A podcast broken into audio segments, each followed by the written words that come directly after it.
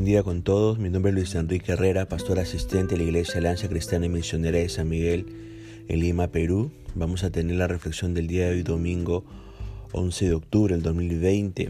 Vamos a estar leyendo el Salmo 55 desde los versículos 12 hasta el versículo 14. Estos versículos dicen así, porque no me afrentó un enemigo, lo cual habría soportado, ni se alzó contra mí el que me aborrecía porque me hubiera ocultado de él, sino tú, hombre, al parecer íntimo mío, mi guía y mi familiar, que juntos comunicábamos dulcemente los secretos y andábamos en amistad en la casa de Dios. Hemos titulado a esta reflexión La traición. Cuando usted hace un rápido examen de este salmo, mostrará eh, que fue escrito a raíz de que David fue traicionado por alguien muy cercano a él. David no menciona el nombre del traidor, pero los intérpretes bíblicos piensan que podría ser Absalón, su propio hijo, quien se rebeló contra David, o Aitofel, el consejero de David, quien también se unió a Absalón y la conspiración se hizo muy poderosa.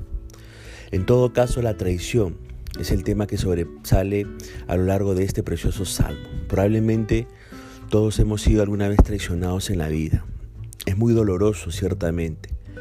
Puede reducir a alguien a la miseria espiritualmente, emocionalmente y aún físicamente hablando. Si usted está atravesando por esta singular experiencia, el contenido de este salmo puede serle de particular ayuda. Al reconocer la traición, David no buscó inmediatamente la venganza por su propia mano. David no hizo como aquella esposa que cuando supo que su esposo le era infiel, ella también le fue infiel para que el esposo también saboree lo que ella tuvo que soportar. Lo que hizo David cuando se vio traicionado fue poner el asunto en las manos del Señor en oración. La plegaria que David elevó al Señor ha quedado registrada para la eternidad en el Salmo 55. Y lo primero que vamos a notar en la oración es la profunda angustia del salmista. Usted puede leer los primeros versículos de este salmo hasta el versículo 5 va a decir así, escucha, oh Dios, mi oración y no te escondas de mi súplica. Está atento y respóndeme. Clamo en mi oración y me conmuevo a causa de la voz del enemigo, por la opresión del impío, porque sobre mí echaron iniquidad y con furor me persiguen. Mi corazón está dolorido dentro de mí y terrores de muerte sobre mí han caído. Temor y temblor vinieron sobre mí y terror me ha cubierto. Note usted la vehemencia con la que David se dirige a Dios en oración. Casi se puede palpar los latidos del corazón del salmista. La vehemencia se debe a que el salmista estaba profundamente angustiado. El motivo de la angustia es porque David estaba sufriendo la violencia verbal de su enemigo. Con su boca, el enemigo oprimía a David. David, déjeme decirle, fue el blanco de la iniquidad de su enemigo y David se vio forzado a huir del enemigo. Esto hizo que David sufra grandemente. Su corazón estaba adolorido. En su dolor se sintió como si la muerte estuviera rondando muy cerca. Este sentimiento le hizo sentir temor y todo su cuerpo temblaba. Su vida estaba envuelta en el terror. Si usted ha pasado por la experiencia de ser traicionado o de ser traicionada, estará de acuerdo con David en cuanto a la profunda angustia que se experimenta. No esconda su dolor, compártalo con el Señor en oración. No podemos esconder de Dios cómo nos sentimos. Y no piense que la sonrisa que dibuja en su rostro va a tapar la profunda angustia que embarga su ser. En segundo lugar, en la oración de David encontramos la primera reacción del salmista, allí en los versículos 6 al 8 dice este, estos versículos, y dije, ¿quién me dice alas como de, de paloma? Volaría yo y descansaría. Ciertamente huiría lejos, moraría en el desierto. Me apresuraría a escapar del viento borrascoso de la tempestad. La primera reacción del salmista al verse traicionado fue un vivo deseo de escapar. Quería tener alas como paloma para salir de la tempestad de pasiones y volar algún lugar tranquilo en el desierto, lo más lejos posible del problema. Cuando nos sentimos traicionados, todos hemos tenido deseo de escapar a algún lugar tranquilo. Pero huir no resuelve el problema. porque el problema va dentro de nosotros. Si usted está pensando que con tirar la toalla y salir de la casa sin rumbo cierto va a, solucionar su problema de haber sido traicionado, lo siento por desilusionarlo. Lo único que hará al huir es complicar más las cosas. Y David lo comprendió así. Y por eso, en, tercer lugar, en el Salmo 55 encontramos el pedido vehemente del salmista, desde los versículos 9 al 15, que pide el salmista allí.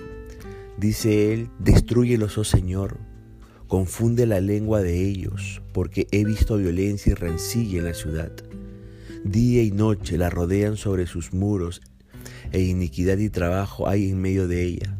Maldad hay en medio de ella, y el fraude y el engaño no se apartan de sus plazas porque no me afrentó un enemigo, lo cual hubiera soportado, ni se alzó contra mí el que me aborrecía porque me hubiera ocultado de él, sino tú, hombre, al parecer íntimo mío, mi guía y mi familiar, que juntos comunicábamos dulcemente los secretos y andábamos en amistad en la casa de Dios.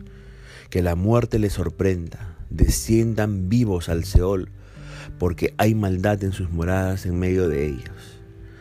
Lejos de huir, David está enfrentando el problema de, la traición. Pide que Dios destruya a sus enemigos. Pide que Dios confunda el hablar de sus enemigos para que no puedan ponerse de acuerdo entre ellos para hacer daño. Reconoce que la ciudad está llena de gente maligna, de gente mentirosa, de gente engañadora. Pero lo que más le dolió a David fue saber que el traidor era uno con quien tenía íntima relación uno a quien David consideraba como guía, uno quien para David era como un familiar, uno hacia quien David no guardaba secretos, uno con quien David compartió la comunión en la casa de Dios. Él fue el traidor y David pide a Dios que de él venga la justicia y la venganza. Usted también que me escucha, no huya, ponga la situación en la mano de Dios. Abra su corazón a Dios y dígale todo lo que allí hay. Esto le ayudará a aliviar su carga por la traición. No estoy diciendo que pida la muerte del que le ha traicionado, por si acaso. ¿ah? David como rey podía hacerlo. Y eso en otros tiempos. Pero usted quizá puede pedir que Dios quebrante el corazón del traidor para que reconozca su traición se arrepiente, eso sí puede pedir que se arrepiente y procure restaurar la relación. Eso es tomar el, toro por las astas. David lo hizo y usted también puede hacerlo.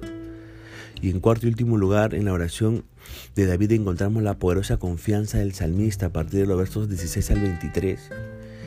En cuanto a mí, dice David, a Dios clamaré y Jehová me salvará.